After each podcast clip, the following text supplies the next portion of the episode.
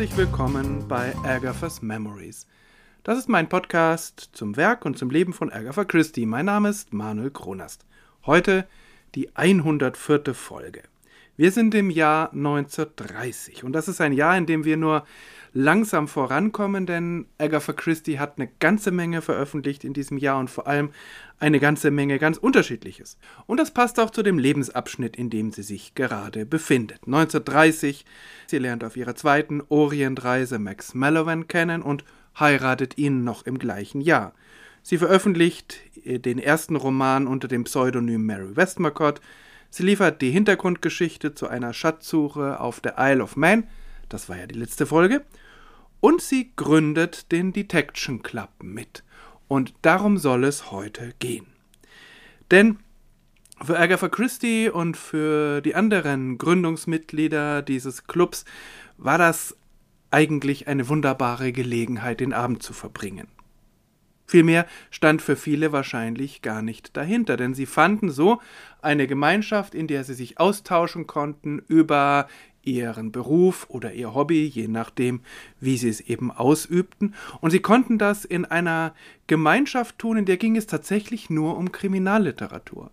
Und so war der Detection Club, auch wenn das ähm, etwas überraschend erscheint, eine unglaublich diverse Gesellschaft.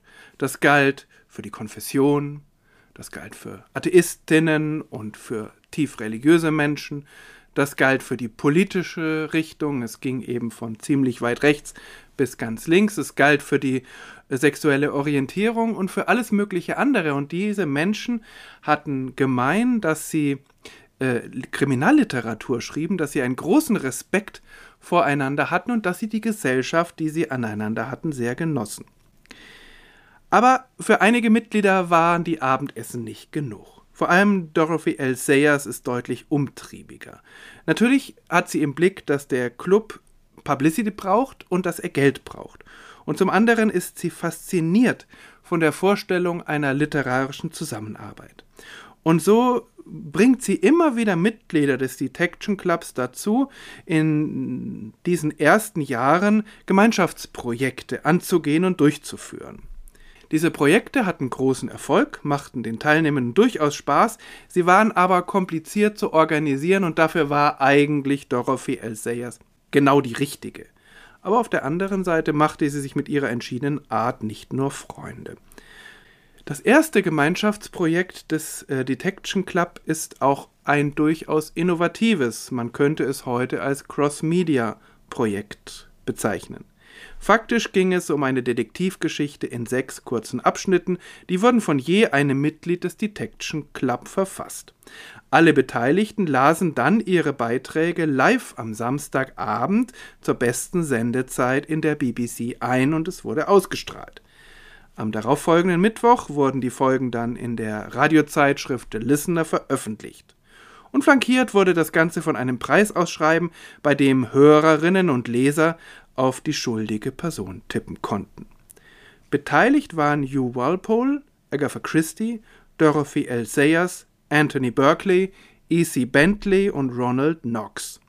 Der Wettbewerb wurde engagiert, organisiert von Milward Kennedy, einem weiteren Mitglied des Detection Clubs. Horace Walpole, der den äh, Anfang machte mit der ersten Folge, der ist insofern eine äh, Besonderheit, weil er nur ein Associate Member war. Er war nämlich, naja, man könnte sagen, er hat manchmal Geschichten geschrieben, die ein wenig Detektivelemente enthielten, aber er war ganz sicher kein Kriminalschriftsteller, aber er war eben mit vielen der Mitglieder des Detection Clubs befreundet und so wurde er sozusagen zu einem Ehrenmitglied ernannt. Für die Eingangsepisode dieses Radioprojekts war er allerdings ideal, weil er zum einen brillant war, die Atmosphäre eines Raumes, einer Szenerie zu schildern und außerdem eine grandiose Sprechstimme hatte. Die so entstandene Kriminalgeschichte in sechs Folgen heißt Behind the Screen, hinter dem Wandschirm. Und, wie gesagt, es war ein Erfolg. Es kamen tatsächlich 170 Zuschriften, die sich an dem ja doch durchaus umfangreichen ähm, Preisausschreiben beteiligten, Manche davon waren skurril, die meisten aber ausführlich und durchdacht. Ein besonders interessanter, vielleicht nicht ganz ernst gemeinter Vorschlag war sicher, dass die tödliche Wunde nicht von einem heimtückischen Messerstich verursacht wurde, sondern dass der Tod stattdessen ein Unfall war. Ein Unfall verursacht durch einen abnormal langen Zahn des Familienhundes. Diese Radioepisoden geraten leider dann im Laufe der Jahrzehnte in Vergessenheit und auch sie werden von Agatha Christie in ihrer Autobiografie ignoriert. Ebenso wie die Schatzsuche, um die es in der letzten Folge ging. Ähm, dann wurde Behind the Screen wiederentdeckt und dann Anfang der 80er wurden äh, die Texte aus dem Listener gemeinsam äh, veröffentlicht mit dem zweiten derartigen Projekt The Scoop von 1931. Auch dort war Agatha Christie übrigens wieder mit von der Partie und wir werden The Scoop dann zu gegebener Zeit auch in einer Folge behandeln. Eine deutsche Übersetzung der ganzen Unternehmung ist mir nicht bekannt, aber die englische Ausgabe lohnt sich, denn sie enthält nicht nur die Texte, sondern auch eine Menge an Hintergrundmaterial. Man muss zugeben, dass die Geschichte selbst bei Behind the Screen eher eine Nebensache ist. Das ist eben manchmal bei solchen Gemeinschaftsprojekten so, weil ganz unterschiedliche hm, Autorinnen und Autoren beteiligt sind, die auch ganz unterschiedlich schreiben, wirkt so eine Geschichte dann nicht so ganz rund. Und in äh, diesem Fall kam sicher auch noch dazu, dass es manchen Beteiligten eine gewisse Freude bereitete, es für die nachfolgenden Autorinnen und Autoren etwas schwerer zu machen. Denn auch das gehörte zu diesem Projekt. Die ähm, Beteiligten sprachen sich nicht immer ab. Die ersten Folgen äh, wurden geschrieben, ohne dass äh, man Rücksicht darauf nahm, wer davor oder danach geschrieben hat. Und danach, die letzten Folgen, da gab es so eine gewisse Absprache, aber auch nicht bis ins letzte Detail. Und all das führt dazu, dass die Geschichte etwas holprig ist und es gibt eine Reihe von logischen Problemen. Und all das wäre einer einzelnen Autorin nicht passiert, Agatha Christie sowieso nicht. Aber das Interessante an diesem Projekt ist eben nicht die Geschichte, sondern es ist die Vielfalt, es sind die unterschiedlichen Schreibstile und auch die Fantasie der Beteiligten. Denn man darf nicht vergessen, alle sechs Beteiligten sind 1930 absolute Stars der Szene. Die erste Folge ist pure Atmosphäre. Geschrieben und erzählt von Hugh Walpole, damals ein absoluter literarischer Star, heute mehr oder weniger vergessen. Aber wie gesagt, kein Kriminalschriftsteller, sondern er hatte eher sehr dichte, atmosphärische, schauerhafte ähm, Geschichten und Romane. Und das merkt man der Folge auch an. Der junge Medizinstudent Wilfred Hope ist unterwegs zum Haus von Amys Familie. Amy ist seine Verlobte und bis auf deren Bruder Robert kommt Wilfred auch mit Familienmitgliedern und Dienerschaft bestens aus. Alle unterstützen die Heiratspläne und so ist er oft dort zu Gast. Seit einiger Zeit vermietet die Familie Alice aber aus finanziellen Gründen einen Raum an den rätselhaften und bedrohlichen Paul Dudden. Dudden gewinnt schnell einen rätselhaften Einfluss auf fast alle Familienmitglieder. Irgendwie scheint er sie unter Kontrolle zu haben, obwohl sie ihn alle nicht leiden können. Ähm, und das bekommt natürlich Wilfred mit. Und als Dudden sich dann auch noch in den Kopf setzt, Amy zu heiraten, obwohl er deutlich älter ist, da schlägt Wilfreds Abneigung in Hass um. All das erfahren wir in der ersten Folge aus Wilfreds Gedanken. Und als er schließlich ankommt und ins Wohnzimmer der Familie geführt wird, hat er das Gefühl, dass etwas ganz und gar nicht stimmt, denn sie benehmen sich alle höchst sonderbar. Die ganze Folge kommt ohne irgendwelche Dialoge aus. Es gibt nur einzelne Sätze direkter Rede, da wird aber, es entsteht daraus kein Gespräch.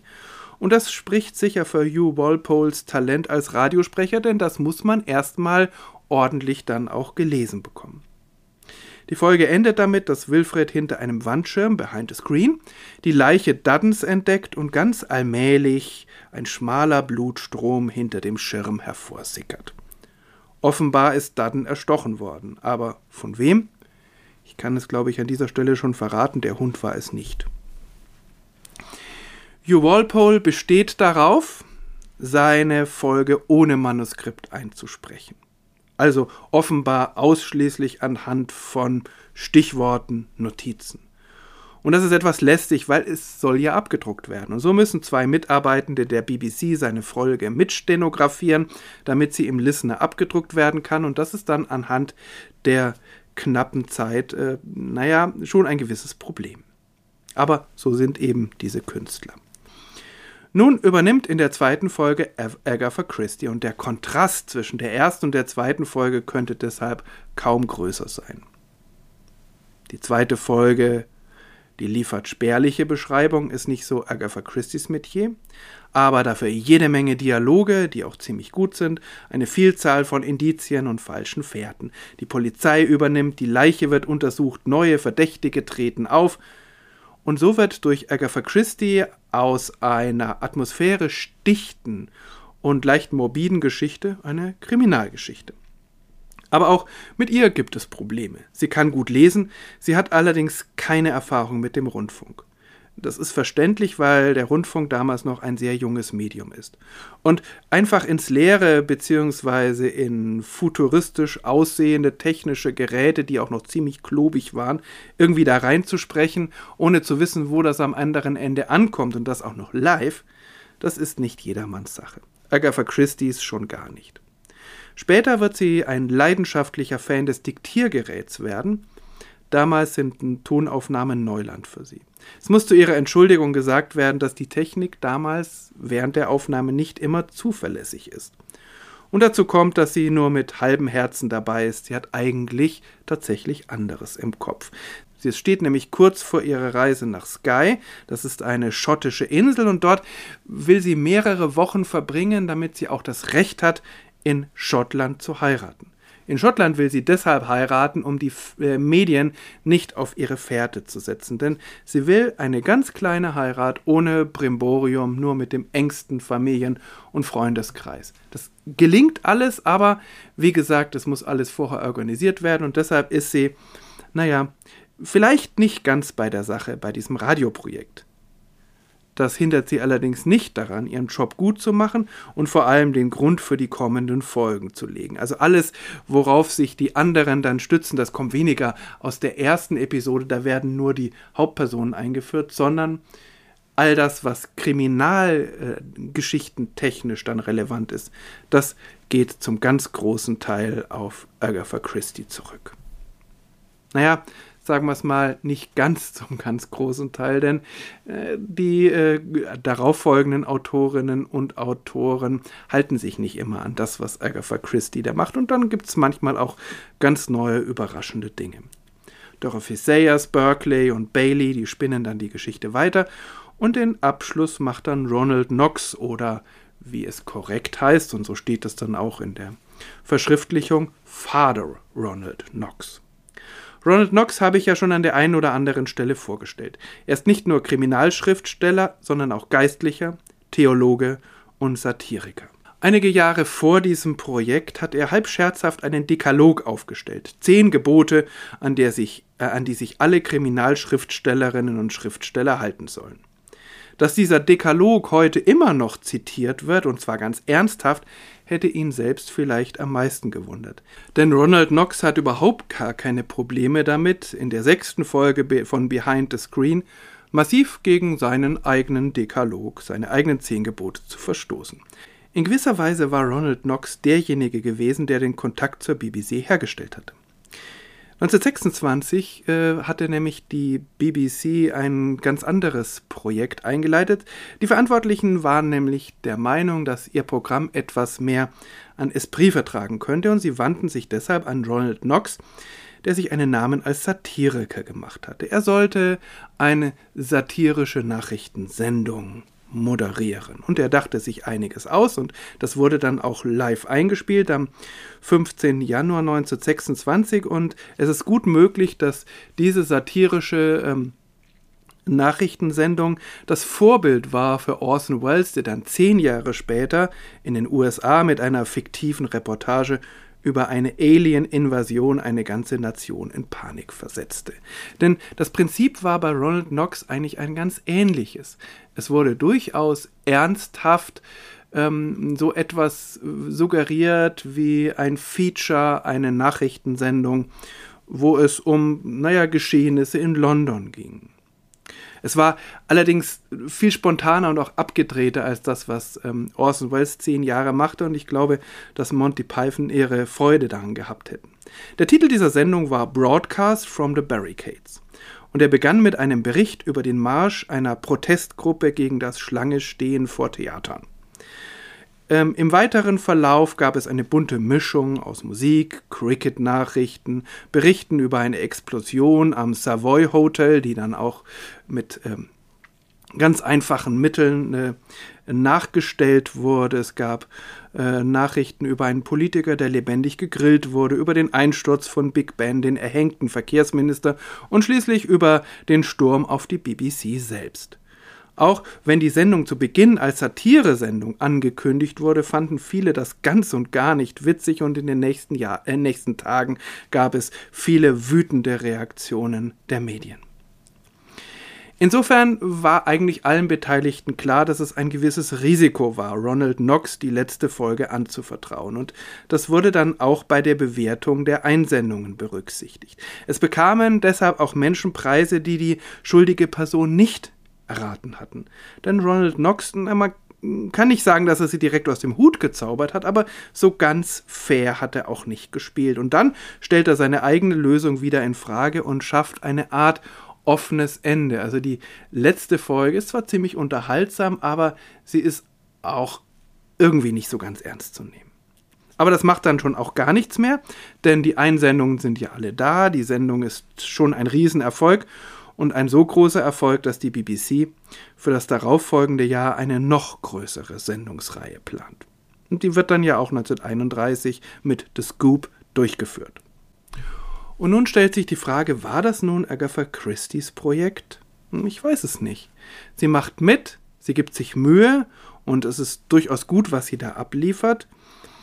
Ähm, aber ich glaube, von selbst wäre sie nicht drauf gekommen. Es war auch nicht das Geld, so übermäßig viel bekam sie da nicht für. Wahrscheinlich war es zum einen diese Gemeinschaft, in der sie sich wohlfühlte und mit der sie was gemeinsam machen wollte. Und auf der anderen Seite war es natürlich Dorothy L. Sayers. Do Sayers war ähm, nicht nur eine wunderbare Kriminalschriftstellerin, sondern auch ein Mensch, der sehr viel von Public Relations verstand. Sie hatte Sinn für Werbung und sie war durchaus eine energische Person, die auf der einen Seite überzeugend, auf der anderen Seite auch ein wenig nervig sein konnte. Vielleicht genau die richtige Mischung, um so ein Projekt nicht nur anzuregen, sondern dann auch durchzuziehen.